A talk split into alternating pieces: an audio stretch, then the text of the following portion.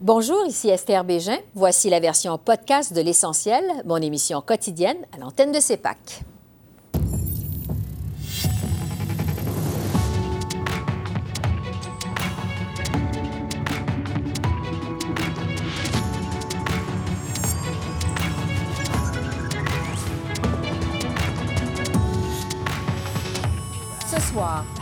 Québec désavoue Hockey Canada alors que le Bloc réclame une enquête indépendante. Claude Fortin, le président du conseil d'administration de Hockey Québec, est avec nous. Élection au Québec, les libéraux à un creux historique. La chef Dominique Anglade nous parle de la reconstruction du PLQ. 13 de la faveur populaire, mais aucun député à l'Assemblée nationale. Le chef du Parti conservateur du Québec, Éric Duhem, fait le bilan de sa campagne. Bonsoir, Mesdames, Messieurs. La décision de Hockey Québec de prendre ses distances de Hockey Canada a été saluée aujourd'hui par toute la classe politique à Ottawa. Hockey Québec a décidé mardi soir de suspendre le transfert de ses cotisations vers Hockey Canada. L'Association québécoise affirme ne plus avoir confiance en la capacité de Hockey Canada d'agir efficacement dans les dossiers d'agression sexuelle qu'auraient commis des joueurs de l'équipe nationale junior. La ministre des Sports, Pascal Saint-Onge, espère de son côté que d'autres fédérations provinciales vont emboîter le pas.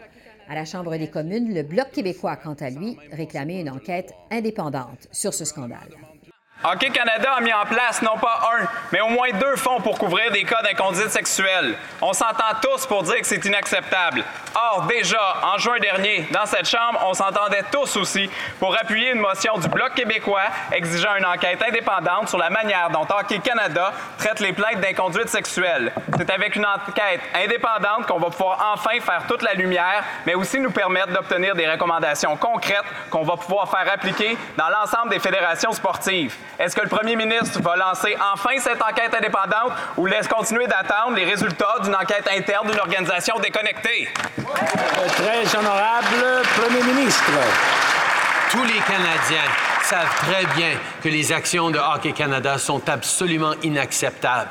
Euh, c'est inconcevable que les gens à Hockey Canada continuent à croire qu'ils peuvent continuer à fonctionner. Ils ont euh, été coupés de tout leur financement fédéral et en plus, euh, je sais que des organismes comme Hockey Québec ont déjà sévi leurs liens avec Hockey Canada. je pense que les seules personnes qui pensent qu'il y a un avenir pour Hockey Canada sont les gens sur sur, euh, dans l'organisation d'Hockey Canada parce que les Canadiens ont complètement perdu confiance en Hockey Canada. Il faut qu'ils se réveillent, il faut qu'ils arrêtent de faire leur travail, il faut qu'on les remplace. Et pour discuter de ce dossier, je retrouve Claude Fortin, qui est le président du conseil d'administration d'Hockey Québec. Bonsoir, Monsieur Fortin. Bonsoir, Mme Bégin. Hockey Québec a donc décidé de prendre ses distances de Hockey Canada. Vous avez décidé, je le répète mardi soir, de suspendre le transfert des cotisations vers Hockey Canada. Expliquez-nous d'abord votre décision. Pourquoi vous en êtes venu à ça? Ben, la première des choses, nous, au mois d'août et au mois de septembre, on avait émis des commentaires, on avait déposé des questions euh, par écrit à Hockey Canada. Et à la lumière, on est rendu au mois d'octobre et à la lumière de ce qu'on a fait, on n'a pas encore eu toutes nos réponses et tout à la suite de la commission parlementaire où, où, que beaucoup de nos membres ont été déçus de ce qu'ils ont entendu et mm-hmm. vu à la commission parlementaire. Il y en a qui nous ont levé le flag. Nous, en principe, nous avions déjà une rencontre du conseil d'administration de prévu. Cependant, il n'y avait pas de point de Hockey Canada, mais je peux vous dire que notre réunion a changé de, de, tournure et le, point de Hockey Canada est venu le point majeur. À partir de ce moment-là, ben, on, a, on a échangé, on a fait des, on a fait la démarche. Euh, je peux vous dire que c'est un vote unanime, c'est sûr, du des membres du conseil d'administration. Puis l'autre élément aussi, c'est que nous, en août et en septembre, nous avons rencontré la commission permanente des régions, puis euh, nous avions eu à. On avait fait les suivis pour le dossier Hockey Canada parce qu'on voulait être sûr que nos gens étaient informés, puis qu'est-ce qu'on faisait vers où qu'on allait, nous, notre position. Puis les gens endossaient la position du conseil d'administration et ils nous, recommandaient aussi de garder euh, notre alignement versus ce qui se passait. C'est pour ça que suite à ça, la, décision est venue. Bon, c'est une décision qui, il faut le dire, est avant tout symbolique euh, parce que les sommes d'argent qui sont en jeu feront probablement pas une grande différence euh, pour euh, Hockey Canada. Quel impact est-ce que vous pensez que ça va avoir? Est-ce que l'argument financier va être suffisant, selon vous, pour qu'on en arrive à des changements chez Hockey Canada? Ben nous, il y a deux volets, OK? Parce qu'il y a le volet de l'aspect de la cotisation aux inscriptions qui est un montant de 3 puis il y a l'autre partie de la cotisation qui va pour les assurances.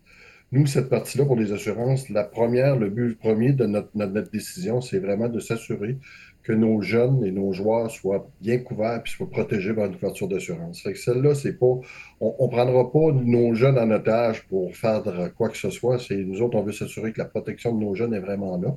Fait que c'est pour ça que l'aspect assurance, on, on est à, regarder peut-être un plan B dans le futur, mais ça, mm-hmm. présentement, on, peut, on, peut, on veut assurer nos gens et, et nos, nos, parents et tout, là, que les jeunes ne sont, pas mis, sont pas mis en danger là, suite à une prise de position du conseil d'administration qui nous restait comme manœuvre, c'est vraiment le 3 Ouais, est-ce que oui, c'est vrai, je suis d'accord avec vous pour euh, quand on connaît les états financiers d'Hockey Canada, c'est pas grand-chose pour eux. Mais pour nous, c'est au moins symbolique qu'on démontre à nos gens de chez nous qu'on mm-hmm. a à cœur leurs préoccupations puis qu'on va les défendre. Vous êtes à Hockey Québec, la première fédération provinciale à prendre cette position envers cette décision envers euh, Hockey Canada, donc la première fédération association qui sévit contre Hockey Canada. Euh, est-ce que vous espérez que d'autres organisations euh, provinciales ailleurs au pays vous emboîtent le pas? Est-ce que vous avez eu des discussions avec d'autres organisations à cet effet? Ben, pas pour le moment. Moi, depuis hier soir, je peux vous dire, j'ai passé plus mon temps avec les médias qu'avec avec les autres. Je sais qu'il y, en a, y en a qui m'ont demandé de, qui veulent m'appeler. Euh, cependant, puis à la lumière de ce que j'entends quand je parle aux gens d'ailleurs, c'est que dans d'autres provinces, ils n'entendent pas parler du tout. Tandis que chez nous, euh, je peux vous dire de quoi, moi, ce week-end, euh, moi, je demeure dans l'Est du Québec, puis j'ai assisté à un match de l'Océanique samedi, puis sur 40 personnes qui sont venues me voir, il y en a au moins 36 qui m'ont parlé d'Hockey Canada. C'est que, je veux dire, chez nous, au Québec, c'est pas la même, c'est peut-être pas la même, la même situation qui se vit ailleurs dans les autres provinces. Mais chez nous, en tout cas, on est beaucoup interpellés. Mon DG est souvent interpellé, puis les gens veulent savoir, puis les gens posent des questions. Puis euh, c'est pour ça. Qu'est-ce que les autres branches vont faire? Je ne le sais pas. Puis c'est pas moi qui va partir le mouvement, puis c'est pas moi qui va embarquer sur le téléphone. Je les laisse aller, puis ils sont libres d'agir comme ils veulent. Puis s'ils pensent qu'ils sont bien là-dedans, puis c'est leur choix. Moi, je ne mm-hmm. suis pas là pour faire, partir en guerre avec Hockey Canada. Je suis là vraiment pour défendre les intérêts de, de ma province. Je veux vous entendre sur les commanditaires maintenant parce qu'on le sait, euh, les commanditaires sont essentiels pour le fonctionnement d'Hockey Canada. Il y en a déjà qui ont décidé de retirer leur commandite euh, à l'organisation. Euh, est-ce que vous pensez que les entreprises qui commanditent justement l'organisation d'événements devraient mettre plus de pression sur Hockey Canada en faveur d'un changement à la direction? Bah, ça, madame, tu sais, les commanditaires, ça dépend mm-hmm. toujours de leurs valeurs et de leurs principes. C'est toujours un choix qu'ils font. Moi, je sais que Hockey Canada nous avait annoncé que je, je avait donné un délai jusqu'au 1er octobre. À date, je ne peux pas vous répondre. Je n'ai pas eu de nouvelles, voir s'il était de retour ou pas, là, puis qui, a, qui, qui, a, vraiment lâché, puis tout. Je ne suis pas en mesure de vous répondre, mais c'est sûr que chaque entreprise a ses valeurs et a ses principes, puis ils veulent toujours s'associer à quelque chose euh, de particulier, puis ils ont des raisons. Fait que moi, je ne peux pas répondre au nom des commanditaires, mais ça ne m'étonnerait pas qu'il y en a qui se retirent complètement. Mm-hmm. On va attendre de voir euh, ce qui va se passer aussi du côté des commanditaires. Monsieur Fortin, je vais vous entendre sur euh, l'image du hockey, parce que toute cette tentative de camoufler euh, des cas d'agression sexuelle par Hockey Canada, évidemment, ça ternit l'image du hockey au pays. quel impact tout ça va avoir sur les jeunes qui pratiquent le hockey et aussi sur les fans du hockey, parce qu'on sait qu'on est nombreux au Canada? Ben nous, chez nous, il faut dire qu'au Québec, encore là, vous savez qu'au Québec, on est un statut particulier. On, est toujours un petit peu particulier, mais nous, avec le, gouvernement du Québec, on a mis euh, euh, euh, en place avec les autres fédérations Je porte plainte, une, corporation complètement indépendante qui prend toutes les demandes ou toutes les plaintes qui peuvent venir des parents ou des joueurs qui sont victimes d'incidents majeurs. Ils, ont le bouton, il est sur les sites d'Hockey Québec, il est sur les sites des branches, de façon à ce que les gens, puis traité confidentiel et c'est traité vraiment par des personnes autres que, nous du hockey, de Hockey Québec. Ça fait que les gens sont vraiment dans la situation où ils portent plainte. Je sais que dans le plan d'action d'Hockey Canada, ils sont en train de regarder pour mettre ça en place eux aussi. De quelle manière? C'est sûr que nous, on va garder ce qu'on a déjà en place parce que nous, on a fait une très, très grosse une très, très grosse évolution avec eux parce que c'était la première année de la mise en place. On a eu des choses qui, accrochaient un petit peu. On, a émis nos commentaires, on a donné notre opinion. Puis les gens du comité que la ministre Charette avait mis en place, mm-hmm. ils ont été très ouverts avec nous. ils ont été à l'écoute, ils ont été ouverts avec nous, puis eux autres aussi veulent s'améliorer, mais vous savez que c'est un nouveau mécanisme, puis le temps de le mettre en place puis de le rendre fonctionnel, ça va prendre quand même un certain délai. Ben, bien fonctionnel, c'est-à-dire, mais vraiment de dire qui, est à point.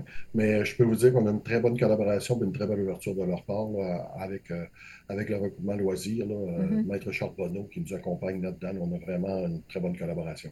Claude Fortin, je rappelle que vous êtes président du conseil d'administration de Hockey Québec. Je vous remercie beaucoup. Merci. Merci, madame. Bonne Au revoir.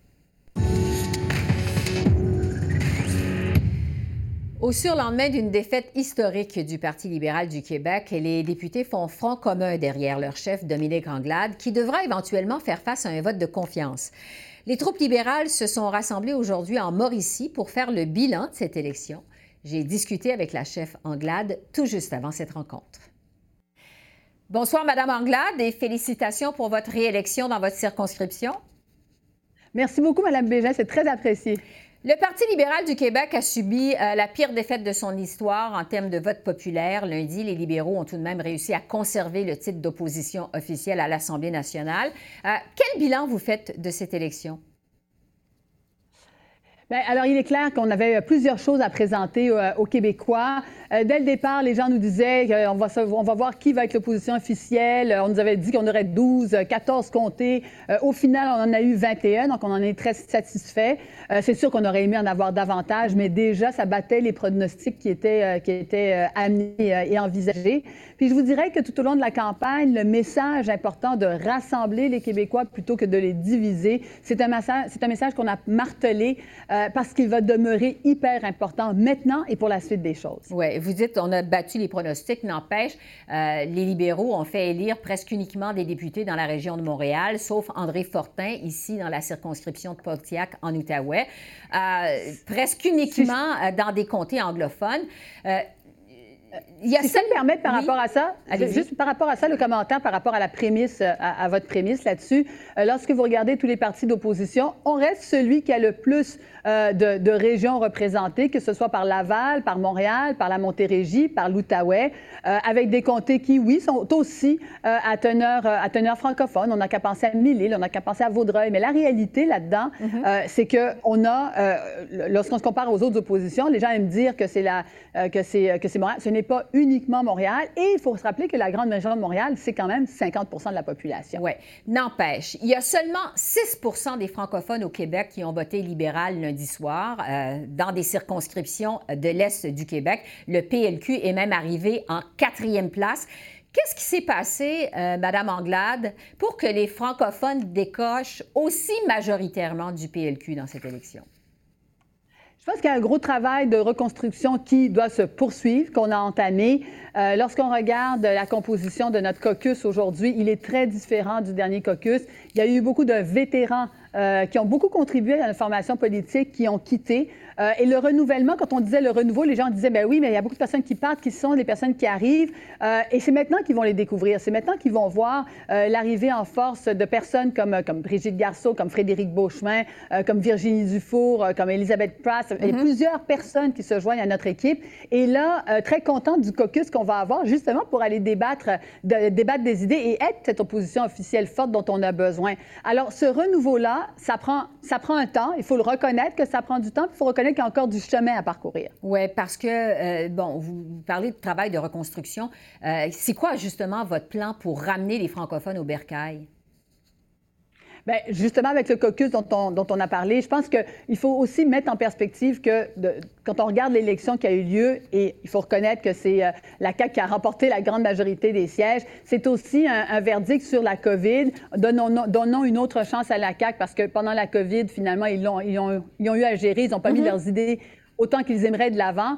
Euh, nous, ce qu'il va falloir continuer de faire, c'est être cette alternative face à la CAQ, une alternative qui non seulement se préoccupe des enjeux euh, très concrets des gens, mais toute la question de l'économie, d'une économie moderne, avec la pénurie de main-d'œuvre qu'on reconnaît, euh, qu'ils refusent de reconnaître de leur côté, avec la question de l'inclusion, où chaque personne, puis vous avez vu les débats de la, de la, fin de campagne, où chaque personne devrait avoir sa place au Québec, peu importe où il réside, peu importe la langue qu'il parle, la langue qu'il parle chez lui, et finalement un véritable projet de société sur la lutte au changement climatique. Tout ça, ce sont des enjeux qu'on va continuer de débattre euh, à l'Assemblée nationale et qui vont demeurer porteurs. Vous parlez de l'arrivée de la CAQ parce que justement, euh, depuis euh, l'arrivée de la euh, au Québec, qui parle bon, beaucoup d'économie, de développement de la richesse, des termes qui étaient forts chez les libéraux, qui étaient portés par les libéraux, on a le sentiment que le PLQ est plongé dans une crise existentielle. Jusqu'à quel point le PLQ, justement, selon vous, se trouve plongé dans une crise existentielle? Au lendemain de cette élection? Quand je regarde, l'économie du Québec aujourd'hui, euh, je vais vous dire bien franchement, euh, Madame Bégin, on constate quoi? On constate qu'on a une croissance qui est en deçà de celle de l'Ontario. On constate qu'on a des enjeux de pénurie de main-d'œuvre qui ont commencé à frapper de manière très importante, notamment dans les secteurs d'activité économique, mais aussi euh, en matière de santé, en matière d'éducation. Et de plus en plus, on va voir que cette manière de gérer l'économie va être extrêmement difficile pour la CAQ. Donc, vous savez, quand on parle de l'économie, on ne peut pas se vanter d'être parti économie si on ne reconnaît pas le premier, le premier frein principal qui est vraiment la question de la pénurie de main-d'œuvre. Il y aura toute une démonstration à faire pendant, pendant les prochains mois et les prochaines années. Je vais vous parler euh, de la réforme du mode de scrutin. Bon, avec les résultats de lundi soir, on le sait, le débat est reparti de plus belle. Les libéraux ont obtenu euh, moins de votes que Québec solidaire et le Parti québécois, pris de façon évidemment séparée, euh, ce qui ne vous empêche pas de former l'opposition officielle. Il y a plusieurs observateurs au Québec qui parlent de distorsion historique dans le système euh, de votation. Est-ce que c'est le temps de changer le mode de scrutin euh, proportionnel au Québec? Quelle est votre position là-dessus? Je pense qu'il faut avoir une grande ouverture par rapport à ça parce qu'il y a effectivement des distorsions. Il faut le reconnaître. les distorsions, elles existent. Euh, elles sont là avec des partis qui ne sont pas représentés du tout euh, malgré un certain pourcentage euh, au niveau de l'électorat. Donc, oui, il, faut, il faut avoir une, ouverture. Et quand j'entends François Legault qui nous dit, ben je suis prêt à collaborer, mais je ferme la porte à ça, ben c'est le premier élément qu'il faut mettre de l'avant. c'est ça si on veut avoir la crédibilité de poursuivre même les discussions. Parce que c'est un système qui vous avantage, là, qui vous permet d'être euh, l'opposition officielle malgré euh, votre piètre résultat en termes de vote populaire? Bien, moi, j'aimerais, euh, là-dessus, j'aimerais rectifier un peu les choses parce que quand on regarde l'équilibre par rapport au système actuel, on est plus ou moins en équilibre en termes de nombre de députés versus les votes qu'on a eus. Il y a des distorsions d'abord et avant tout avec le gouvernement. Euh, c'est d'abord la plus grande des, distorsions, et puis avec mhm. ceux qui ne sont pas du tout représentés. Mais si on veut régler ça, c'est une question de... Euh, il n'y a pas de système parfait, mais c'est une question de euh, mode, de scrutin à mettre, à mettre de l'avant, c'est certain. Et de fermer la porte à ça d'entrée de jeu, ce n'est pas un grand signe de collaboration, vous l'admettrez avec moi ce que dit donc M. Euh, Legault euh, d'emblée hier. Euh, un mot sur votre avenir, Dominique Anglade, parce qu'on sait que le PLQ n'a pas beaucoup de patience avec ses chefs qui ne gagnent pas les élections. il y a des spéculations à votre sujet. Vous parlez d'un immense travail de reconstruction à faire. Ben, vous avez dit travail de reconstruction. Est-ce que vous avez l'intention de rester à la tête du parti pendant cette reconstruction? Oui, j'ai l'intention de rester à la tête du parti pendant cette reconstruction. En effet, il y a un travail qui a déjà été entamé et qui doit se poursuivre. Euh, sur l'immigration maintenant, euh, on sait que la question a occupé beaucoup de place euh, durant la fin de la campagne électorale au Québec. Il y a eu des propos très critiqués de l'ancien ministre de l'Immigration, Jean Boulet, ceux du premier ministre François Legault aussi, qualifiés de malheureux par plusieurs. en tant que première femme noire à se présenter au poste de première ministre, comment vous, vous avez vécu cet épisode? Ben, j'ai trouvé ça, euh, j'ai trouvé ça très, euh, pénible parce que euh, c'est un discours qui divise, c'est un discours qui dit, ben, la, violence associée à l'immigration, euh, on a entendu les propos de suicide si on augmentait les seuils d'immigration. Tous ces propos-là sont extrêmement nuisibles et, n'ont pas leur place. N'ont pas leur place, parce qu'on a besoin d'avoir tous les Québécois qui contribuent dans la même direction, qui vont dans une seule et même direction. Avec tous les enjeux auxquels on fait face, on n'a pas le temps de se, de se, diviser sur ces enjeux-là. Moi, j'ai trouvé ça déplorable, la manière dont, les propos ont été tenus. Euh, je ne comprends pas pourquoi Jean Boulet est aujourd'hui encore toujours ministre euh, tout ça, c'est des choses qui ne devraient pas avoir lieu aujourd'hui. Est-ce que ça vous a blessé, vous, personnellement? Parce qu'on sait que plusieurs euh, ont été blessés par ces propos-là. Mais ça blesse, ça, blesse toute personne. Mais c'est même pas, c'est même pas moi particulièrement. Mm-hmm. C'est le Québec s'est bâti sur une histoire de personnes qui sont venues s'installer euh, ici, deuxième génération, troisième génération, cinquième génération. Donc il y a énormément de, personnes qui sont touchées par ça. Puis ça c'est pas, c'est pas uniquement des personnes issues de l'immigration. C'est des personnes qui sont, euh, c'est des personnes qui sont vraiment euh, qui vivent, qui, qui vivent dans un Québec qui est moderne. Croyez-vous qu'il va y avoir un travail à faire au Québec pour recoller les euh, morceaux je dirais, avec les communautés culturelles, mais aussi avec la communauté anglophone? Qu'est-ce que vous en pensez? Avec tout le monde. Je pense qu'il y a un travail de rassemblement à faire où tout le monde se sent interpellé par ça, les communautés autochtones, euh, les communautés euh, racisées, euh, la communauté anglophone. Mais tout le monde devrait avoir un travail à faire. Et comme je, je dis souvent, il faut se rassembler, il faut qu'on arrête de se diviser sur ces enjeux-là. Ça ne sert pas notre, notre intérêt, certainement. je vais terminer avec l'immigration. Pour revenir à ça, le premier ministre François Legault veut rapatrier l'ensemble des pouvoirs en immigration vers le Québec. Vous le savez, bon, le premier ministre Justin Trudeau a fermé la porte à cette demande du Québec. Quelle est euh, votre position au Parti libéral sur cet enjeu de l'immigration?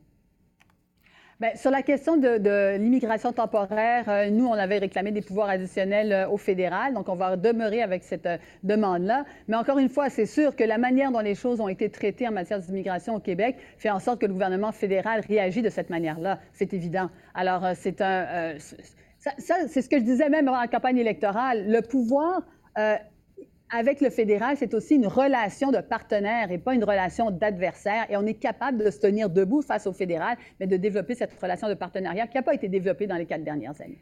Dominique Anglade, chef du Parti libéral du Québec, merci beaucoup. Merci. Merci à vous. Au revoir. Au revoir. Et je poursuis notre analyse des résultats de cette élection de lundi, cette fois avec le chef du Parti conservateur du Québec, Éric Duhem. Bonsoir, M. Duhem. Bonsoir, Mme Bégin. Le Parti conservateur du Québec a reçu l'appui euh, de 13 des électeurs québécois lundi. Pourtant, vous ne serez pas représenté à l'Assemblée nationale. Évidemment, on imagine une grosse déception pour vous. Euh, quel bilan vous faites de votre campagne? D'abord, comme vous venez de le dire, 13 pour un parti qui, à peine un an et demi, avait euh, combien 500 membres, était à 1% dans les sondages. Si vous nous aviez dit à ce moment-là qu'on ferait 13 du vote, je pense que tout le monde aurait été euphorique. Il n'y a personne qui avait prévu ça, en fait. Hein. Et, euh, mais on a, on a, quand même bâti une organisation pendant la dernière année. On a beaucoup de membership. On est passé de 500 à 60 000 membres. Il y a eu beaucoup d'enthousiasme. On est une partie qui, de loin, a fait les plus gros rassemblements, quatre rassemblements de plus de 1000 personnes pendant la campagne électorale. Donc, euh, arrivé avec 13 on était très heureux. Là. Plus d'un demi-million de Québécois ont voté conservateur lundi, 530 000 personnes. Mais malheureusement, ça ne s'est pas transformé en siège à l'Assemblée nationale. Et c'est ça qui est la grosse déception. Euh, c'est la première fois dans l'histoire du Québec qu'il y a une telle distorsion démocratique. Hein. Euh, Québec, solidaire, quand ils ont fait 4% ils ont fait élire un député. Quand l'ADQ a fait 6,5 ils ont fait élire des députés. Euh, nous, on a 13, on n'a pas de députés. Mm-hmm. c'est sûr qu'il y a eu la distorsion. Parce que euh, au Parti conservateur, vous fondiez beaucoup d'espoir sur des circonscriptions euh, dans la région de Québec, notamment, vous êtes présenté dans Chauveau euh, de votre côté. La région de la Beauce, ce, sont des terreaux quand même plus fertiles au courant conservateur. Comment vous expliquez que vous n'avez pas réussi quand même à faire élire un seul député lundi au Québec? Il y, a un peu de malchance là-dedans, parce que vous voyez que les écarts, notamment, vous venez de parler de la Beauce, les deux circonscriptions de la Beauce, on les a échappés par moins de 1 Dans un des deux cas, c'est moins de 200 votes, l'autre, c'est 300 ou 400 votes. Euh, c'était vraiment des luttes très, très serrées. Malheureusement, on n'a pas réussi à gagner les luttes serrées.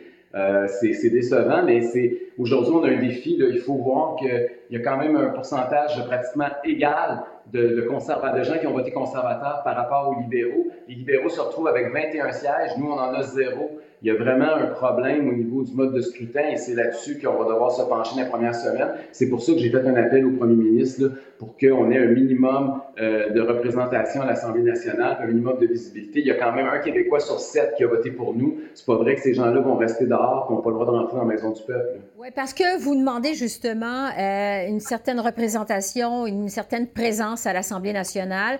Vous avez fait une demande à la CAQ euh, auprès des autres partis politiques. Est-ce que vous avez senti une une ouverture à cet égard? Bien, très honnêtement, M. Legault m'a dit qu'il allait me rencontrer. On allait en discuter plus amplement. J'ai parlé aussi à des gens de son entourage qui m'ont dit qu'il y avait une certaine ouverture. On va voir comment on va décliner ça. Moi, ce que je réclame pour l'instant, c'est de pouvoir participer, de pouvoir faire mes conférences de presse, notamment euh, là où je les ai faites depuis plus d'un an euh, Claire Sanson, qui était le député qui avait traversé de la CAQ, euh, d'avoir un bureau à l'Assemblée nationale pour que physiquement on puisse travailler, puis que je puisse être présent physiquement, et, finalement d'avoir un budget pour faire de la recherche, d'avoir un service de communication, là, ça fait un minimum. Euh, on, a, on, a, le même nombre de votes pratiquement que Québec solidaire, les libéraux le Parti québécois. C'est tout à peu près les mêmes chiffres qu'on a entre 5 et 600 000 votes. Et euh, ça serait complètement ridicule que nous, on n'ait rien que tous les autres partagent l'assiette. Ouais. Euh, vous parlez de Claire Sanson parce que, euh, bon, on le disait, vous voulez trouver une façon d'être présent à l'Assemblée nationale. Euh, vous avez dit que peut-être même en allant recruter un député de la CAQ qui serait mécontent de son sort, comme vous l'aviez fait avec Claire Sanson. Est-ce que vous pensez réussir de cette façon-là, vraiment? Je l'espère bien. Je pense qu'il va y avoir beaucoup d'insatisfaits à la CAQ. Hein. Vous savez qu'il y a 90 députés maintenant. Euh, il y a 16 députés de plus. Il y a, beaucoup de couches à nourrir. J'ai l'impression que le premier ministre euh, va être obligé de faire des choix déchirants dans les prochains jours pour que le choix de son conseil des ministres il y en a certains qui vont devoir remettre leur clé de limousine. Il y en a d'autres qui vont attendre le téléphone qui ne sonnera jamais. Donc, vous connaissez la politique comme moi. Vous savez que ça crée beaucoup d'insatisfaction, surtout quand on a un premier ministre qui a promis des ministères à plein, plein de monde. Puis il y a beaucoup de ces gens-là qui ne pensaient pas qu'ils allaient se faire élire, qui aujourd'hui se retrouvent à l'Assemblée nationale. Donc, euh, j'ai confiance qu'on va être capable d'avoir au moins une personne qui va faire un geste noble et qui va nous permettre euh, d'avoir une voix au Parlement. Si on n'a pas de voix, Mme Bégin, ce qui est inquiétant, c'est que quel message on envoie à ces gens-là? moi, j'ai été chercher beaucoup de gens qui ont voté conservateur lundi dernier parce qu'ils considéraient que c'était une dernière chance. Ce pas des gens nécessairement qui votaient beaucoup, qui étaient très impliqués politiquement, mais on a réussi à les, raccrocher au système démocratique des gens qui perdaient confiance dans les institutions. Si on envoie un message à plus d'un million de Québécois que leurs votes sont gaspillés et ne servent à rien, je m'inquiète beaucoup pour l'avenir parce que pour le taux de participation des élections, ça serait un désastre si jamais on ne reconnaissait pas le Parti conservateur pour ce qu'il est, c'est-à-dire un des grands partis au Québec. Parlons de la scène fédérale. Je vais vous entendre sur Maxime Bernier parce que sur Twitter, M. Bernier, euh, qui est bon, c'est le chef du Parti populaire du Canada, vous a félicité pour vos résultats électoraux lundi soir. Bon, on le voit, il vous a écrit euh, Nos idées continuent de faire du chemin. Est-ce que, en effet, vous partagez les idées de Maxime Bernier, la vision politique de M. Bernier? Bien, écoutez, euh, moi, je n'ai pas, pas d'affiliation fédérale. Le Parti conservateur du Québec est indépendant du Parti conservateur du Canada. Cela étant dit, autant Maxime Bernier que Père Poliev sont des personnes avec qui j'ai déjà travaillé, que je connais très bien. Euh, les deux font la promotion aussi de la liberté sur la scène fédérale, qui est chère aussi aux conservateurs québécois. Euh, moi, personnellement, je suis membre du Parti conservateur du Canada. Euh, j'ai depuis, de très nombreuses années. Donc, euh, je n'ai pas, euh, pas d'affinité directement avec le Parti populaire, mais je connais bien Maxime Bernier. Je sais qu'il y a certains militants qui l'apprécient beaucoup, mais on n'a pas, de, pas de lien organique. Concernant l'arrivée de Pierre Poilièvre à la tête des conservateurs fédéraux à Ottawa, bon, vous le dites connaître très bien Pierre Poilièvre. Est-ce que vous vous reconnaissez dans le conservatisme de Pierre Poilièvre? Bien, écoutez, Pierre c'est quelqu'un que je connais depuis très longtemps. Vous avez raison, on a fait de la politique fédérale ensemble pendant de nombreuses années. Il a même pris un congé à l'époque, il était étudiant. Quand je me suis présenté à l'Action démocratique du Québec, c'était en 2003. Et il était venu passer un mois et demi avec moi dans ma circonscription de Deux-Montagnes, où j'étais candidat pour l'Action démocratique du Québec de Mario Dumont. Euh, donc, c'est quelqu'un que j'ai des affinités depuis très longtemps, que je connais très bien. Euh, on, a, on, a, évidemment une pensée commune. Nos partis ne sont pas fusionnés, sont pas, c'est pas comme dans certaines autres provinces où le Parti conservateur fédéral et le Parti conservateur de la province sont des liens organiques, mais c'est quelqu'un que j'apprécie beaucoup et avec qui j'ai, euh, longtemps collaboré. Donc, les deux formations politiques sont différentes, selon ce que vous nous dites? Absolument, sont différentes, mais on a, juste une communion d'esprit ensemble, on a juste des idées communes.